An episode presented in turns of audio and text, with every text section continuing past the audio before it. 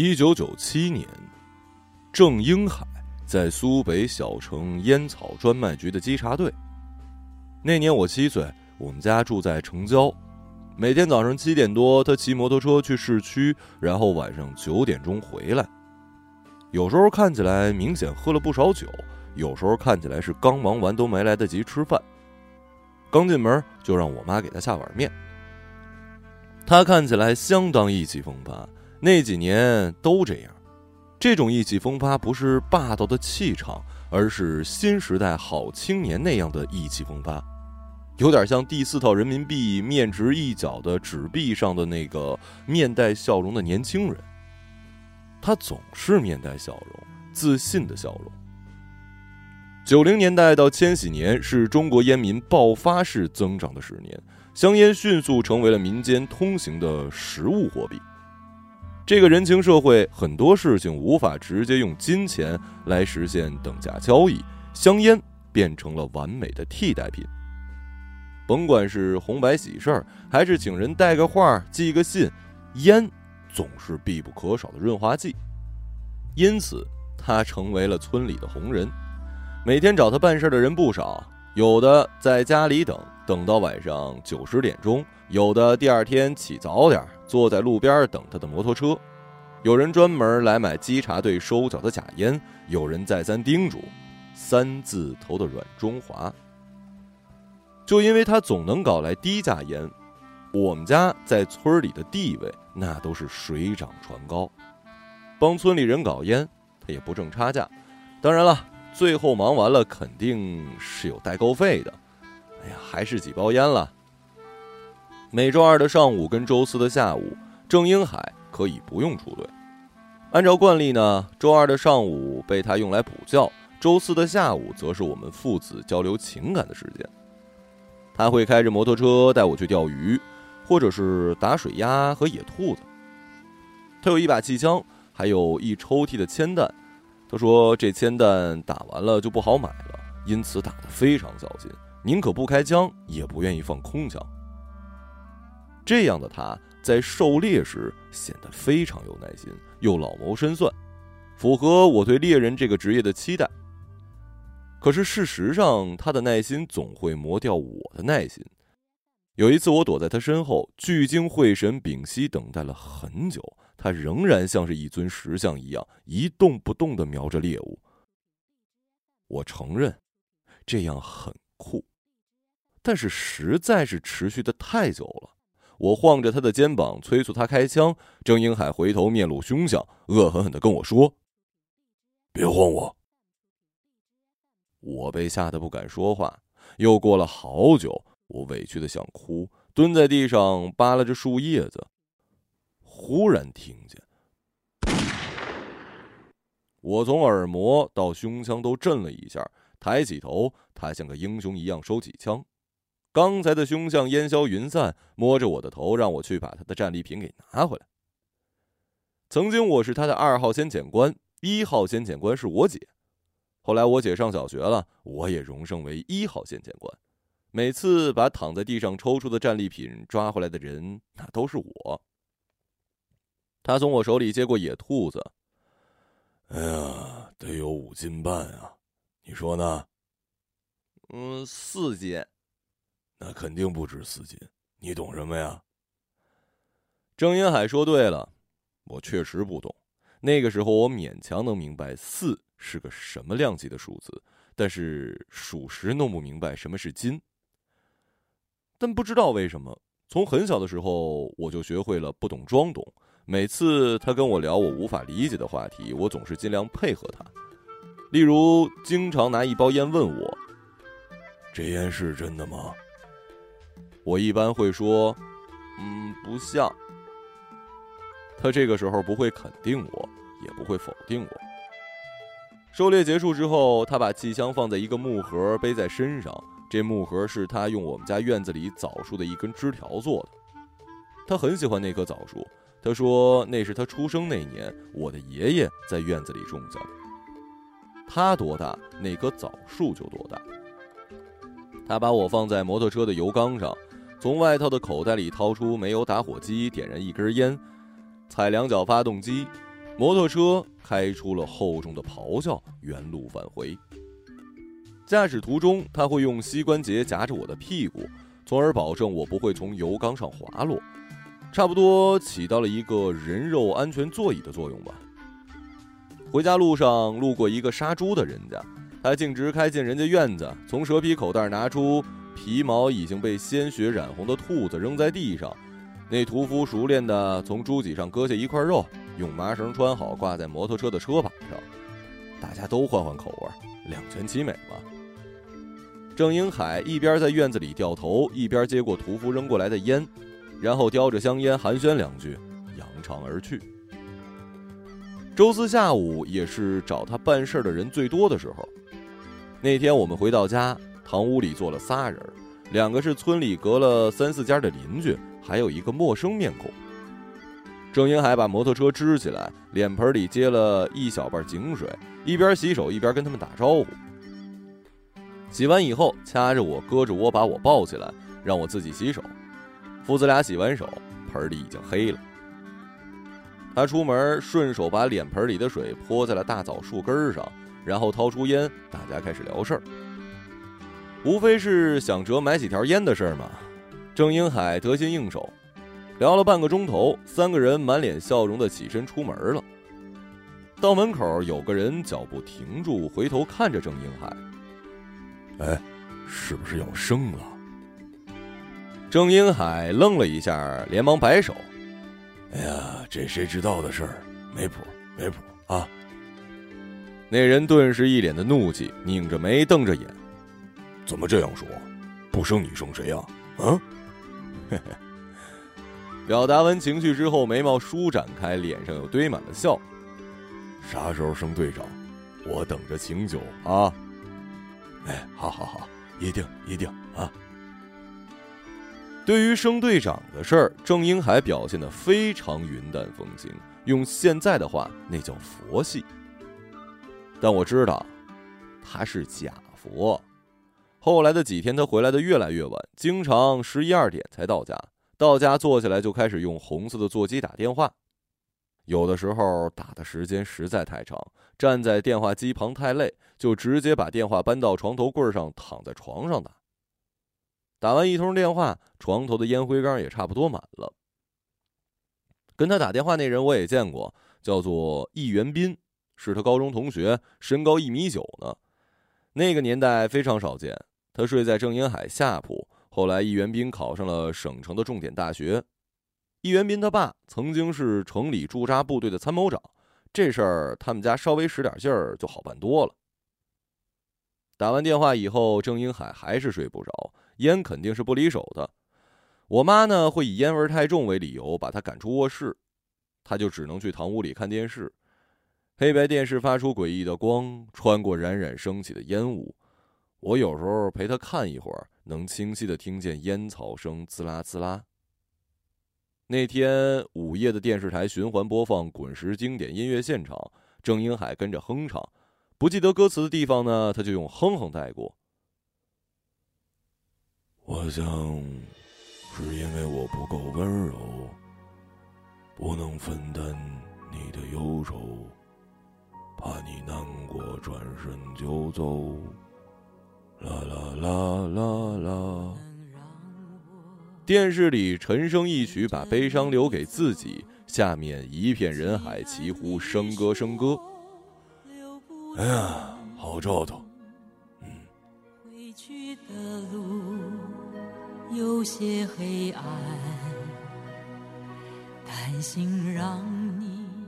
然后，郑英海说完这句话，就回屋睡觉了。他没关电视，也不管在椅子上的我。他根本就不在乎我什么时候睡觉，也从不催促我去睡觉。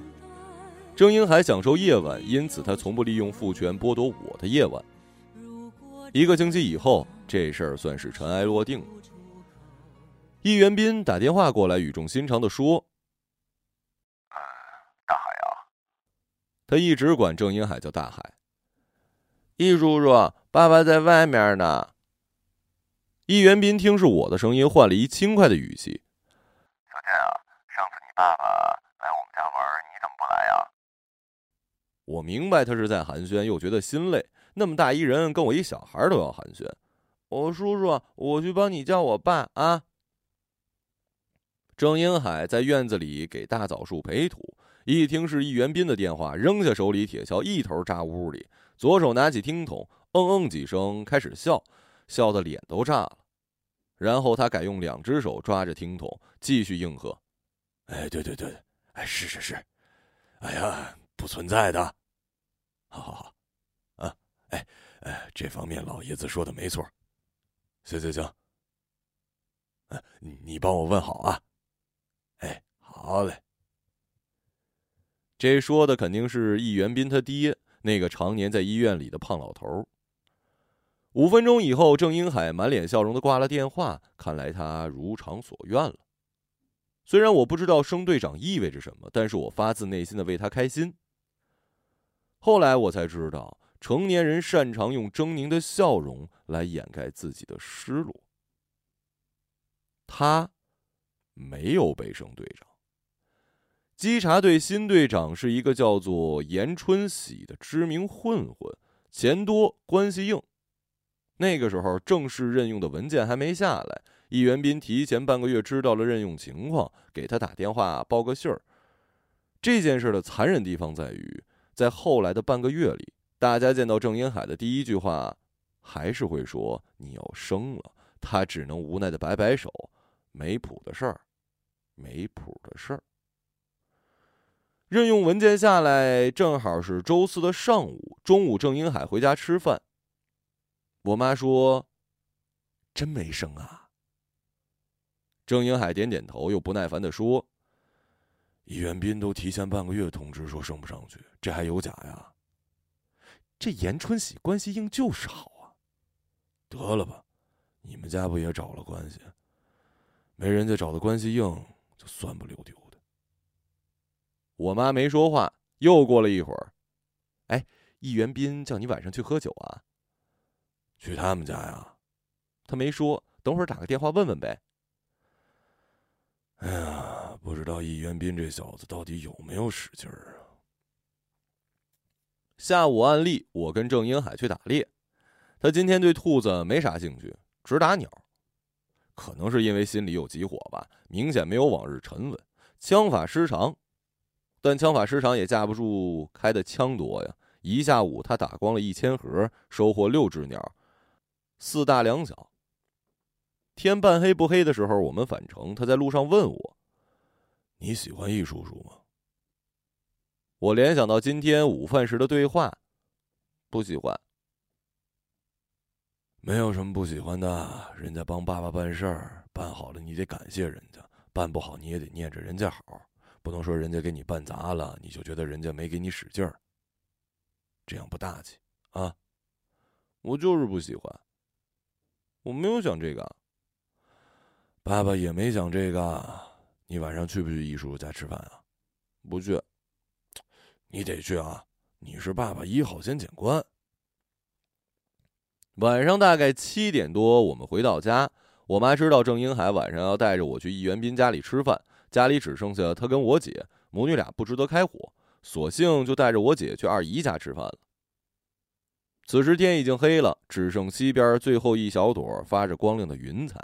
郑英海支好摩托车，拔下钥匙准备开门。这个时候。只听一声巨响，从我们家院子里蹦出来一个胖子，落点离郑英海的摩托车不到两米。我还没反应过来，又是一声巨响，又跳出来一个，两个，三个，一共四个人，穿着黑色夹克、工装裤、解放鞋，两个人手里拿着匕首，两个人拿着铁棍跟绳子，眼神淹没在黑夜，只剩一个轮廓，剩下的就是急促的喘息声。那四个人看着我，又看着郑英海，一时僵住，没人说话。十一月秋意正浓，我打了一寒战。我可以确定，我没有在害怕。我是一号先遣官，先遣官不能害怕。过了半分钟，郑英海掏出烟。解决问题的办法果然还是一如既往。郑英海按照这四个人跳墙的次序，依次扔过去烟。小健，你过来。我跳下摩托车，跑到郑英海身后，那四个人不置可否。我抱着他的腰，脸贴在他屁股上，伸出一只眼睛看着四个不速之客。第一个跳下来的胖子抽了口烟。本身啊，我们就不是要命来的。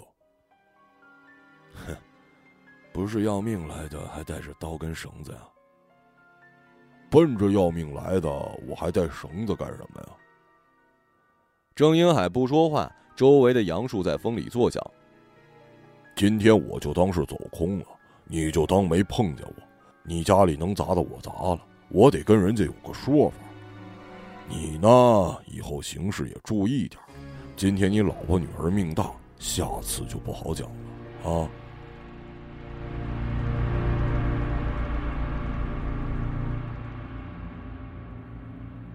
在胖子说到老婆女儿的时候，郑英海右手抓住我肩膀，把我的头摁回他屁股后边。我环顾身后的村庄，那个年代乡下没有任何娱乐活动，晚上五点多就吃晚饭，六七点钟整个村子的灯光就熄了。我有点替郑英海担心。行，这样吧，你要动手，你一个也弄不过我们四个；你要不动手，我们就走了。郑英海没说话，胖子点点头，把烟蒂弹飞，然后往后倒退两步。其他三个人跟着他战术撤退，胖子转身，皮夹克发出有质感的摩擦声。站住！四人回头，一根黑色的枪管在夜幕中发着寒光，月亮东升，阴气逼人。我感觉郑英海的声音坚定里带着颤抖。四个人站在原地一动不动，没有表情。郑英海的这支枪显然帮他扭转了局面。一支枪的确打不死四个，但总能打死一两个。而且谁也不想做被打死的那个。局面再次僵直。郑英海把枪端到了肩膀线上，歪着头瞄准胖子，右手食指放在了扳机孔里，又和扳机保持一厘米的距离，避免走火。我从未见过他如此端正的瞄准动作。说：“谁让你们来弄我的？”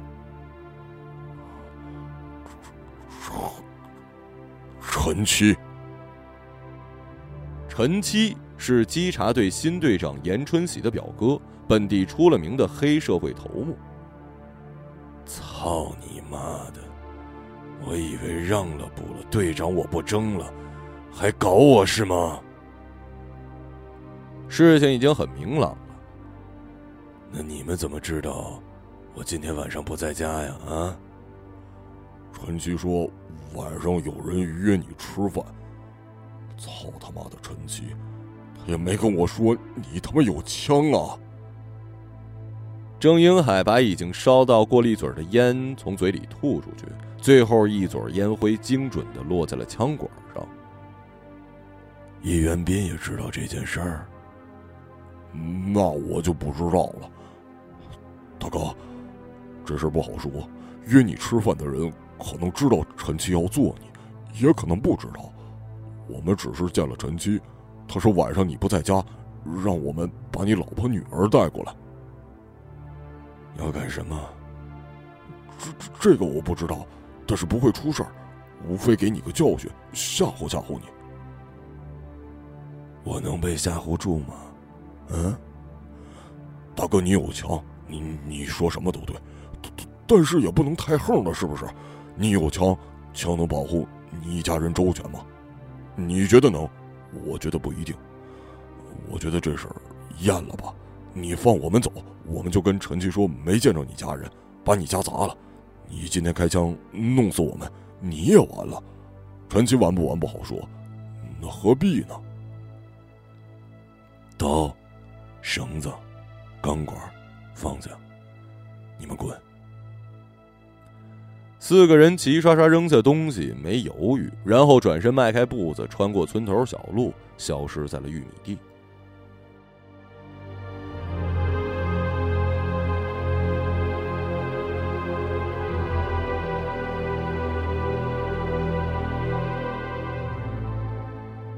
只有我知道，郑英海今天打光了所有子弹。他放下那把空膛的气枪，掏出钥匙开大门。家里一片狼藉，电视、收音机、台灯、衣橱，还有他高中运动会的获奖证书。院子里的葡萄架、大水缸无一幸免，只剩一棵叶子落得差不多的大枣树在风里摇摆。郑英海站在卧室，房间里只剩下天花板掉下来的一根电灯线开关。他没说话，又抽烟。爸，这是怎么了？你刚才怕什么呀？我很勇敢，我没害怕。你放屁！你不怕？坐摩托车上都不敢动了，我不喊你，你都不知道跑我旁边来是吗？我不怕。你应该跑的，有的时候跑了还能周旋，不跑只能死。无谓的伤亡是不会被歌颂的，而且你还小，可以跑。爸爸有枪，以后可能还会遇到这种事儿。你能跑就跑，跑不了你就先来我旁边。嗯。郑英海显然很满意，他有一听话的儿子。他摸着黑，凭着直觉找到倒在地上的大衣柜，然后大喝一声发力，掀起一角，咬着牙喊：“快来！嗯，把子弹拿拿出来。”他用膝盖顶着大衣柜，衣柜跟地面形成一个夹角。我钻进去，拉开第二个抽屉，从里面拿出一盒铅弹。他松手，衣柜发出轰隆一声，再次碰到地上，整个框架彻底细碎。郑英海看了看，叹了口气，然后带着我直奔二姨家。路上遇见了步行回家的我妈跟我姐。郑英海把我从车上抱下来：“你们三个今天晚上去他二姨家睡，凑合挤挤。”家里出点事儿，我得去办事去。怎么啦？你问做什么呀？让你怎么办你就怎么办，带俩孩子睡觉去。我妈不再问，只是拽着我的手把我拉到身边。郑英海调转车头，仿佛又想到了什么。哎，过来。我妈松开我跟我姐的手，走过去。黑夜里，我看到郑英海的背影显得有一些单薄。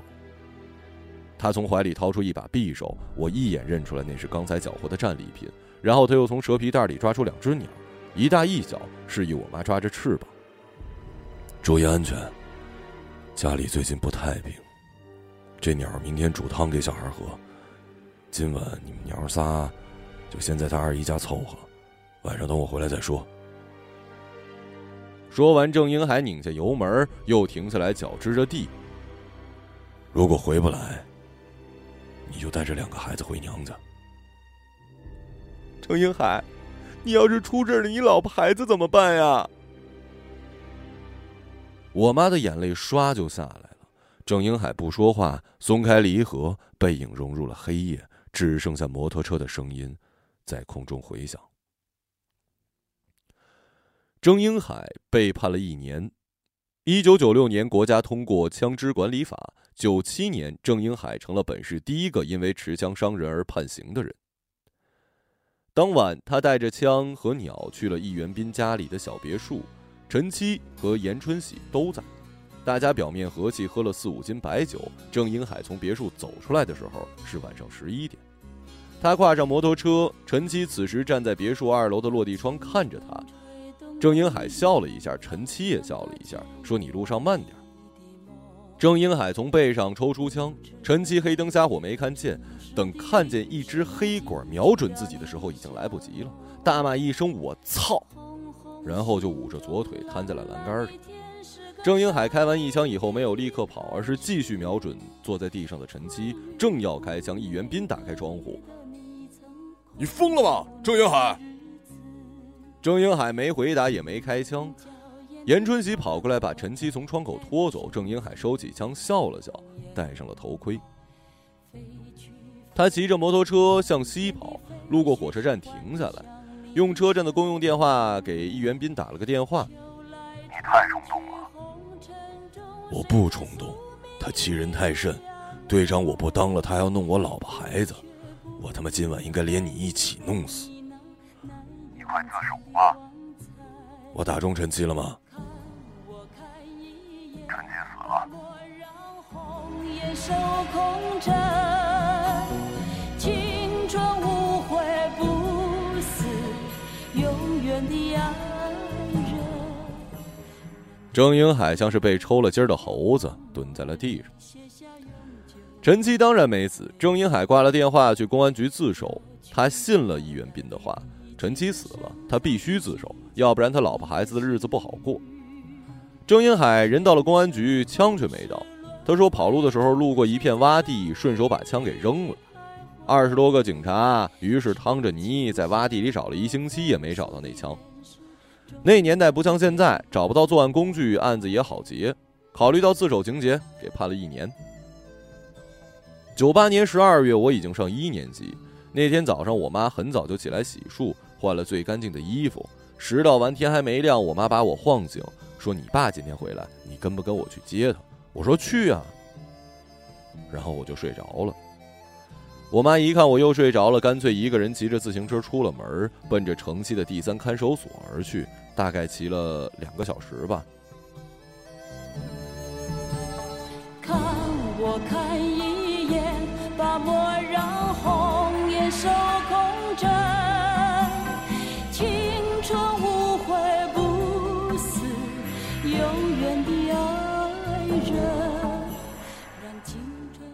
郑英海回来了。一点变化都没有，仍然是如此的意气风发。他掐着我的胳肢窝，把我举过他头顶，说我变高了。回来之后办的第一件事就是搬家。他说要重新开始一切，一切重新开始。我们搬去了三舅所在的镇上，离原来的村子大概是一百里的路吧。信息不发达的九十年代，这种距离足够重新开始一切了。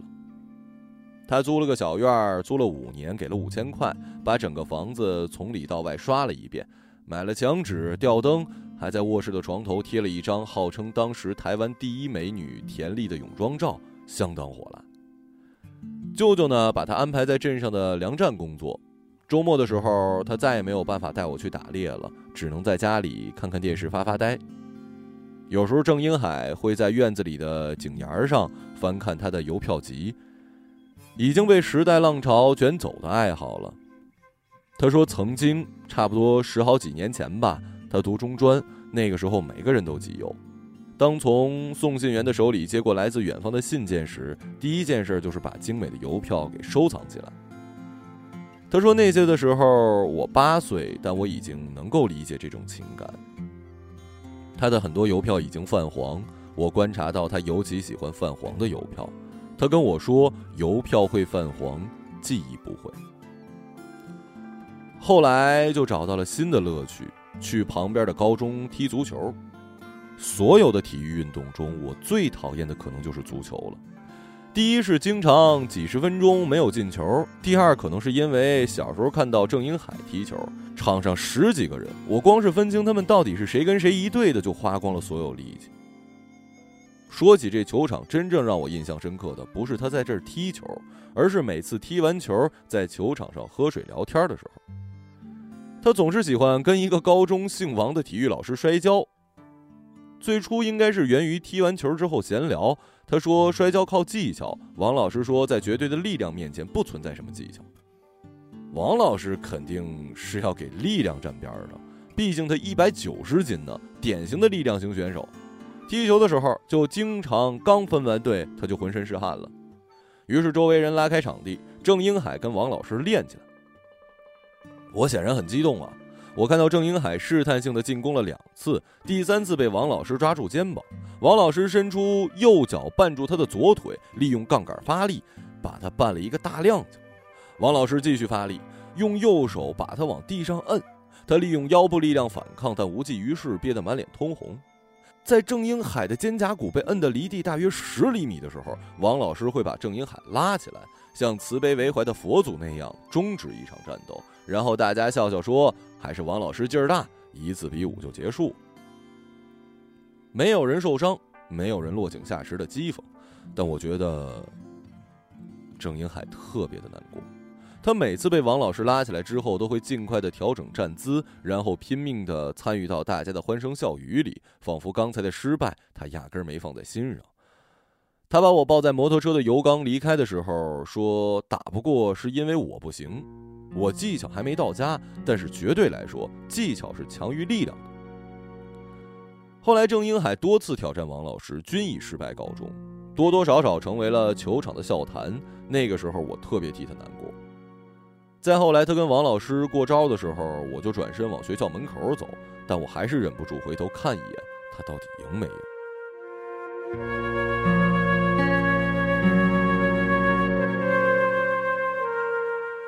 两千年的夏天，易元斌给他找了个活儿，让他帮忙送两箱烟到镇江。这两箱香烟价值好几万，他显得非常兴奋。那时候我三年级，他决定带上我。下午三四点的时候，太阳不灼烧的时候，在加油站给我买了一头盔，然后带着我出发了。这是我第一次走出我生活的城市。我们在国道上飞驰，顶着大红色的云彩。那是一个没有导航的年代。我特别喜欢他在路口停车，然后展开地图，十秒钟之后自信地收起地图的样子，像是一个作战指挥官。我们路过无数无名的村庄，还有很多条看起来应该有很多龙虾的小河。我以为会路过大海、草原、沙漠，但其实都没有。镇江离我们镇子仅仅三百公里，不存在任何的大海、草原或者沙漠，只有渐渐远去的村庄。和细碎的灯火。晚上九点，我们精准的抵达了连接镇江和扬州的润扬大桥。那个时候，润扬大桥不是现在宏伟壮丽的润扬大桥，而是一条细长的索桥，但是仍然给了我非常震撼的感觉。在润扬大桥的入桥口，他停车抽了一支烟，然后说：“这是连接镇江到扬州的大桥，本来应该叫做镇扬大桥。”但是扬州人觉得，凭什么你把扬州给我镇住了呀？后来中央决定改叫润扬大桥，古代镇江就叫做润州。然后我们上桥，结果遭到了阻拦。工作人员说摩托车不能上桥，他显得很意外，说我上次还骑摩托车过这个桥了呀。工作人员说你上次走运，这次不走运呗。他据理力争几分钟，最后无奈的问。那我怎么过江啊？那人说你得等明天坐汽车轮渡过河，摩托车应该八块钱的船票。郑英海听完嘟囔了一句“操你妈”，工作人员明显听到了这句咒骂，但是没说什么。他应该是判定郑英海这句“操你妈”不是针对他，而是为今夜将在江边度过一夜而恼火。我们上车回头，然后拐进一个路口，五分钟后到了渡轮口，他把车停好，有些内疚。哎呀，我们得在这儿过一夜了。没关系啊。你是不是还不知道这条河是什么河吧？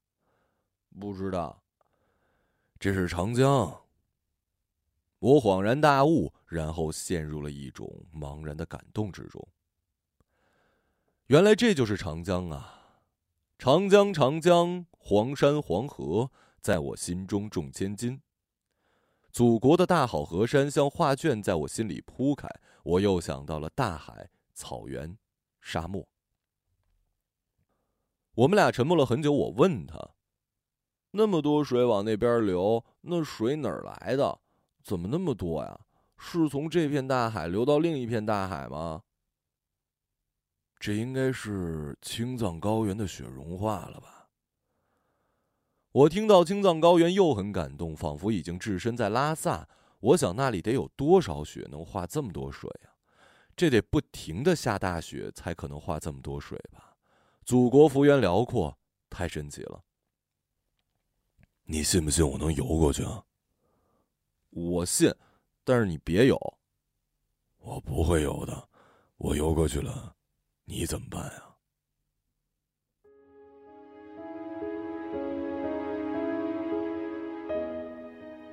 我突然就哭了，不过没发出声音，准确的来说，应该就是流眼泪了。我在想，对啊，他游过去了，我怎么办呀？晚上我们在渡口收费处的廊檐下，躺在他怀里，他靠着墙坐着，我觉得他的姿势肯定很难受，但是他居然很快睡着了。夜里我醒了很多次，因为真的很怕他真的就游过去了。第二天早上五点，我们坐第一班渡轮过河。他靠在摩托车上，手放松的掐着腰，嘴里含着烟。我觉得他彼时彼刻无比的平静。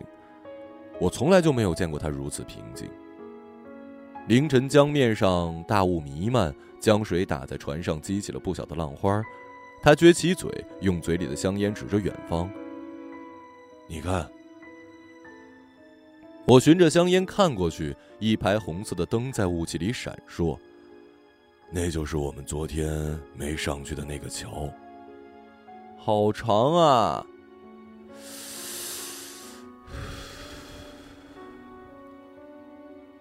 还没靠岸，长江真宽，弄不好啊，真的游不过去啊！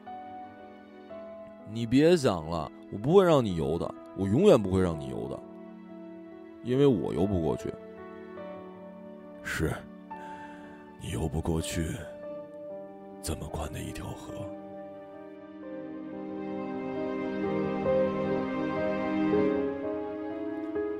烟送到以后，我们当天返程，他带我去了易元斌家。我两年都没来过，易元斌说我长高了，说两年没看见我了，非要给我补两年的压岁钱。我没要，他坚持了一会儿也没坚持，然后给了郑英海一千五百块，所谓的跑腿费。郑英海没有拒绝，最后还要留我们吃晚饭。郑英海也不是那么不识眼力见儿的，婉言的拒绝了。回去路上，郑英海说。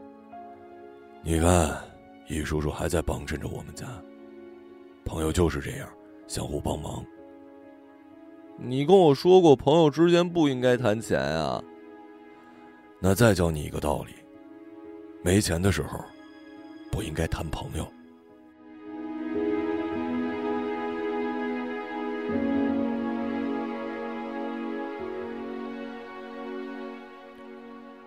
又过了几年，郑英海慢慢的不去踢球了，摩托车也越来越少骑了。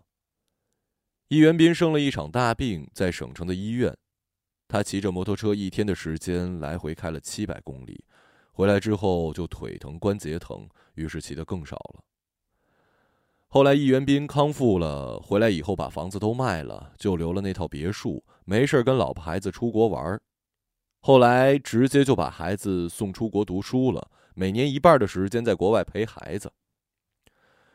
江湖上再也没有了易元斌的传说，很多人都不再记得这个男人曾经借着他父亲参谋长的余威，游走在黑白两道之间，钱权双收，一直以来都是当地最为圆润的一座大山。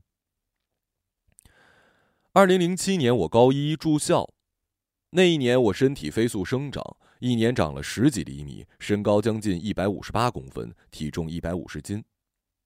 我发现自己力量上的优势以后，每天寻衅滋事成了日常。高一基本上已经很少有人跟我比划，我只能跟高二、高三的兄弟在一起比划，闯祸无数，其乐无穷。那天体育课，我们和高二一个班共用一个操场，我看到王胖子，哼，他还在做老师呢。我突然很想跟他过过招，这种想法在十七岁的我的脑子里一闪而过，就再也忘不掉了。我跟大来说：“你信不信我一只手就能整死王胖子？”大来是我的女同桌，因为发育早、胸部大，所以很多男孩叫她大奶。苏北话前后鼻韵不分，大家实际上都叫她大来。不信？我一时语塞。本来是指望大来能劝劝我，没想到他上来一句不信。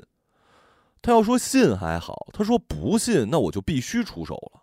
我起身走到操场边，很多高二的小混混凶神恶煞的看着我。王胖子正在打乒乓球，我走到他身后，拍了拍他肩：“老师，咱俩练练呗。”被一个学生当众挑衅的王胖子，那是怒火中烧：“我弄不死你！”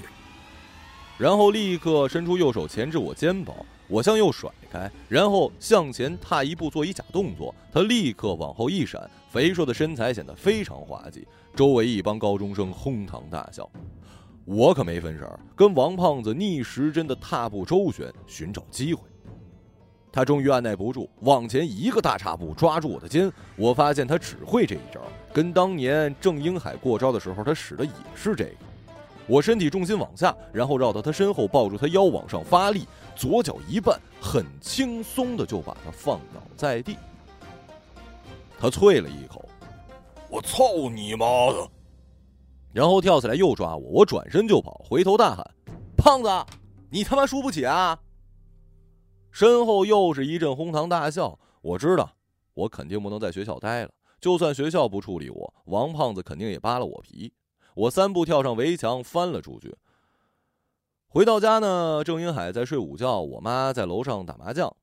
我脱掉校服，换上郑英海的衬衫跟工装裤，从他包里拿了五十块钱，还有摩托车钥匙，扬长而去。我用极快的速度在镇上穿梭，不知去哪儿，最后风吹的脸都麻了。下午五点半，我调整方向，转头去了学校。到学校门口，正好放学铃响。一会儿，我就看见大来背着红色书包出了门口。我站在摩托车的脚踏上，挥舞右手：“哎，大来！”大来看到我跑过来，我就说：“王胖子不是我对手吧？那你现在怎么办呀？老师给你家里打电话了。没事儿，我都回家了，衣服都换了，没看着吗？上车，我们去哪儿啊？兜风啊！”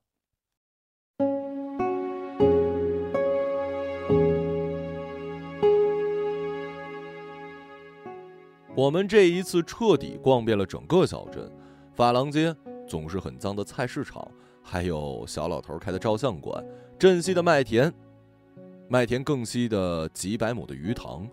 最后，车在镇的路口没油了。我想起搬家那年，郑英海就在这里点燃一根烟，等我跟我妈乘坐的货车。我推了一个小时才把车推到加油站，大概花了一百块钱加了油，我们又出发了，去吃了两碗长鱼面。面馆里没什么人，只剩一个快要被油灰熏黑的大吊扇。今天是我生日，你怎么不早说呀？本来也没想说，但是跟你一起过生日挺开心的。嗯，哎，你想喝酒吗？你喝，我就可以喝。我去柜台挑了很久，最终选了一瓶三百毫升的白酒。我拿了两个一次性杯，给大来倒了半杯，给自己倒了满杯，正好倒完。大来，我们做两口喝完吧。好。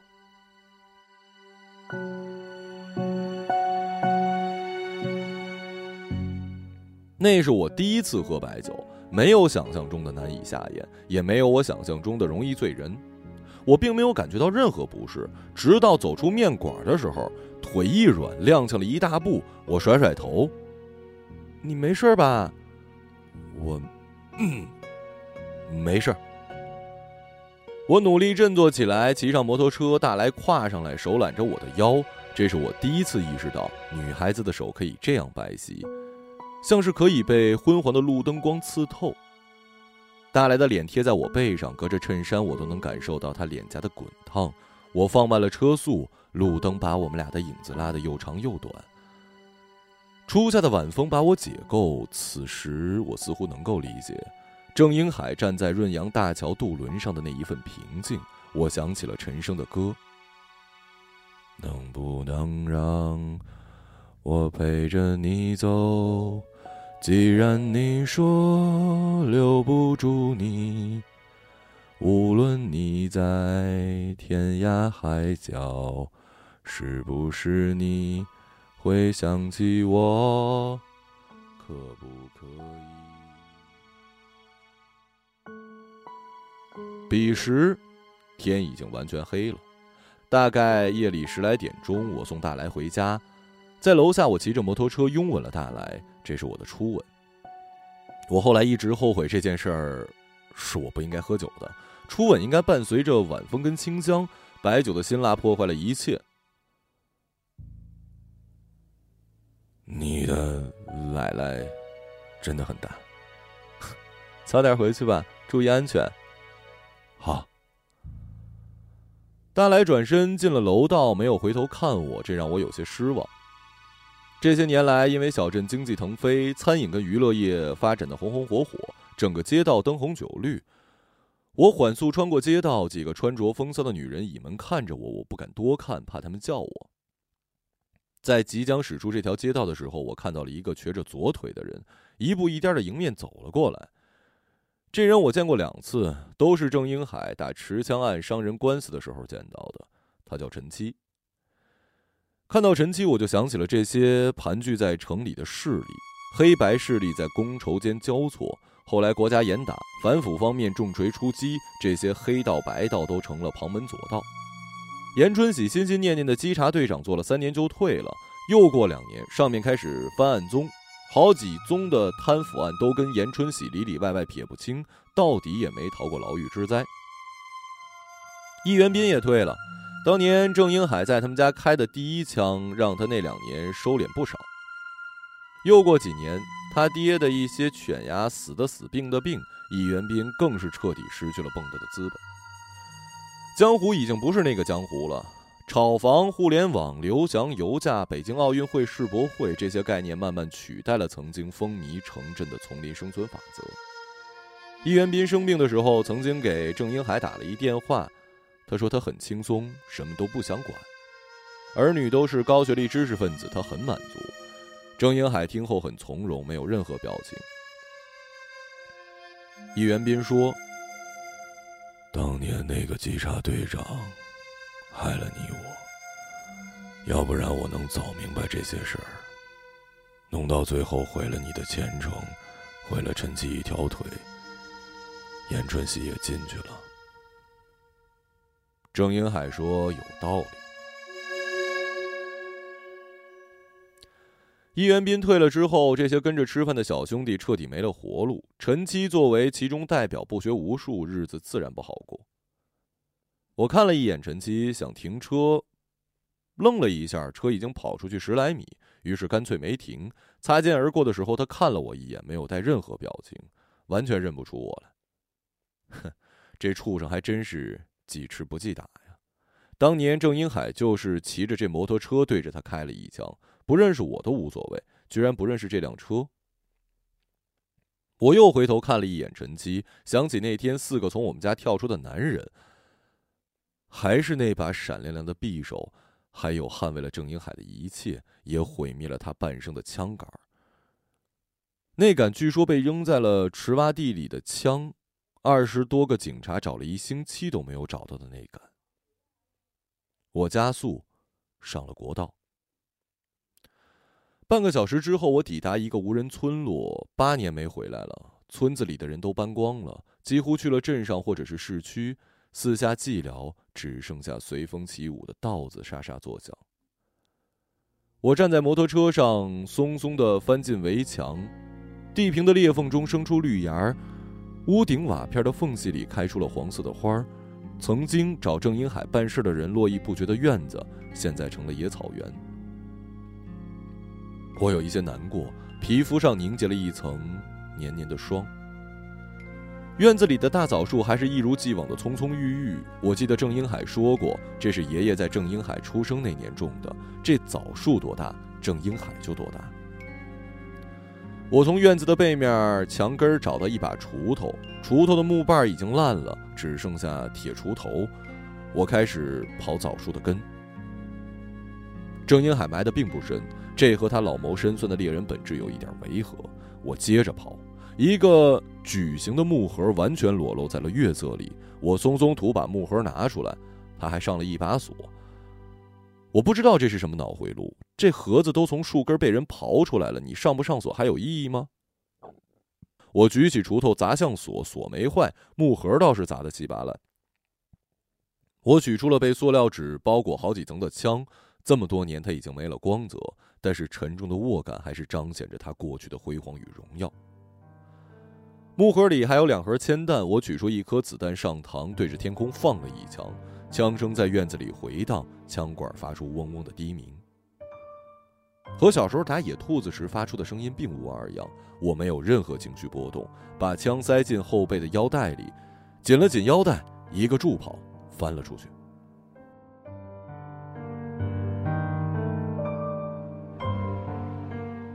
易元斌家大门紧闭，门口跟院里都没停车，他们家养的那只德牧也不在。窗户关着，窗帘拉了起来，完全看不清里面的状况。我绕着别墅跑了三圈，甚至没有找到任何别墅里有人的线索。等了十分钟吧，依然没有任何动静。我仍然没有任何情绪，没有失望，没有气急败坏，默默转头往回走。摩托车被我停在了两公里以外的电线杆下。走出将近一百米，我突然看到一束暗淡的黄光照过来，我的影子落在了前面。操！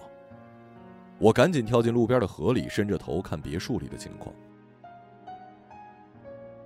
二楼的灯亮着，窗帘上印着一个人影，来回走了两趟。这人影是易元斌，一米九，没得跑。他佝偻着背，听说上次生了场大病，身体越来越差，也不奇怪。易元斌从高中跟郑英海上下铺的时候就学会了抽烟，后来两人各自成家，在一起吃顿饭要抽三包烟。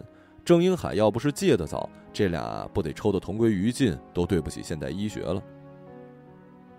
易元斌又走了两步，然后走到了那个落地窗前。十年前，陈七就是倒在这里，这人实属不长记性了，还敢站在这窗口。我从河里慢慢爬上来，慢慢摸过去，差不多有三十米的时候，那个人影突然消失了。然后灯影一闪，窗户里一片漆黑，我愣在原地，不知该往前走还是往后退。这时，屋里的人拉开了窗户，打开了窗帘，一颗小火花在黑暗中绽放，然后一根烟被点燃了。我直起身子，从后背抽出枪，瞄着窗口的那个红点儿。夏天的夜晚，各种鸟叫蝉鸣，像是与我的呼吸协奏。那个红点一闪一闪的，在一阵阵烟雾的热浪中氤氲开。我想，我并不具备一个狙击手的性格。我努力的想要集中精神，但还是无法控制的想起了好多事儿。我想起那年那天的晚上，那四个消失在玉米地的男人，还有严春喜、陈七。想起最多的还是郑英海。想起他举枪的样子，他放下枪的骄傲，他看着长江，他坐在沙发上看电视，他逃命的那个夜晚，他蹲在枣树下埋葬他的武器，他被王胖子摁倒在草坪上，他把我抱在摩托车的油缸上，他曾经认真的跟我说，父子一世也只是缘分的一种，只要是因缘际会，都要接受，终有尽时。那年在长江边上，他说：“如果我真的游过去，你也不要哭。”我也不知道我游过去了你怎么办，但是人生不是都有答案的，不知道怎么办，该办也得办。我终于有一天会游过去，你会理解爸爸的。别墅里的那个男人突然开始剧烈咳嗽，然后从二楼吐出一口痰。大海啊，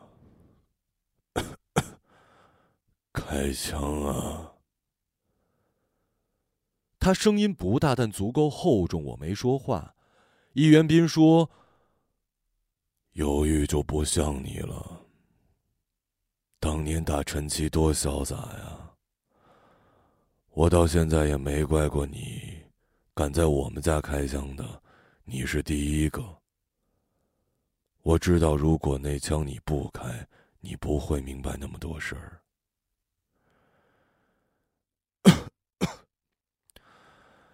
听说你戒烟了，好事儿啊！我戒不了，我女儿让我戒，我戒不了，每天夜里偷偷抽。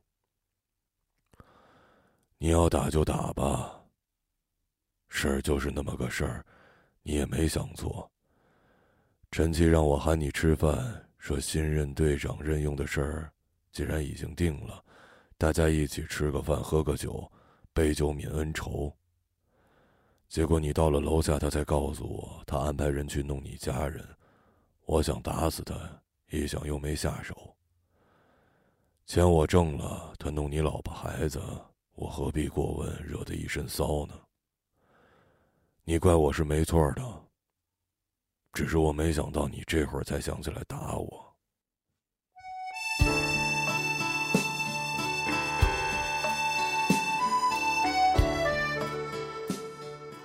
我有点羞，脸很胀。易元斌知道这里有把枪对着他，尚且如此云淡风轻，而我手里拿着一把上了膛的枪，竟然紧张的呼吸困难。咱老哥几个这辈子。就毁在这个狗屁队长上了。我点燃一支烟，窗口那个人看着我，我也看着他。你不像大海啊！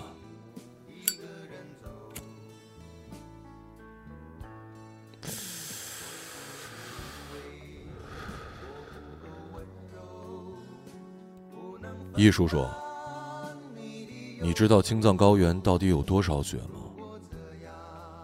能化成那么多的长江水啊！”就把遗憾放在心中，把我的悲伤留给自己，你的美丽让你带走。从此以后，我再没有一个朗读者，马晓成。